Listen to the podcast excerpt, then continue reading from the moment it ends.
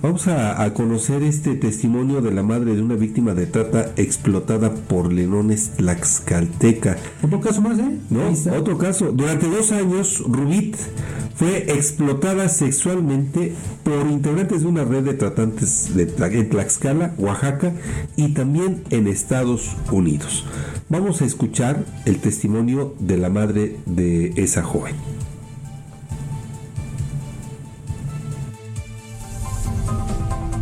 Mi hija ya intentó quitarse la vida varias veces. Me ha tocado hablar con ella por teléfono y verla, hablarle cuando está tirada en el piso. Margarita es madre de Rubit, una joven que en 2010, cuando tenía 18 años, fue víctima de trata. Durante dos años fue explotada sexualmente en México, en los estados de Tlaxcala y Oaxaca.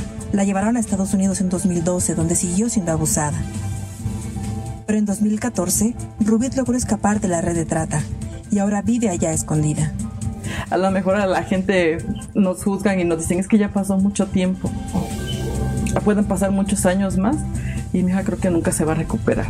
Hoy, Margarita busca ayuda para que Rubit se reúna con Jonathan, el hijo que tuvo en México mientras era explotada y quien no ha podido reunirse con ella. Nos han estado vigilando. al niño ya intentaron quitárnoslo. Jonathan tiene 11 años estudia la primaria y también vive las secuelas del delito cometido contra su mamá. Cuando me lo dejó de un año, el niño venía muy mal, como golpeado morado de todo su cuerpo. Y cuando estuvo en el kinder, la maestra se percató y me dice, es que algo pasó con el niño. En México, de 2015 a 2021 se han registrado 5.164 víctimas de trata. Pero de acuerdo con investigaciones del doctor Mario Luis Fuentes, especialista de la UNAM, esta cifra podría ser mayor si se toma en cuenta que algunas de las 17.930 desaparecidas en México del año 2000 a la fecha pueden estar siendo víctimas de las redes de tratantes.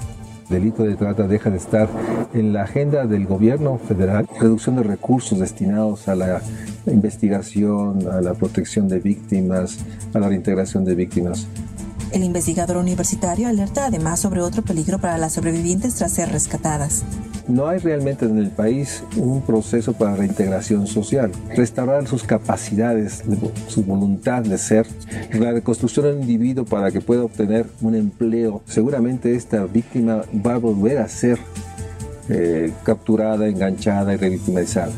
Mientras tanto, Margarita exige justicia.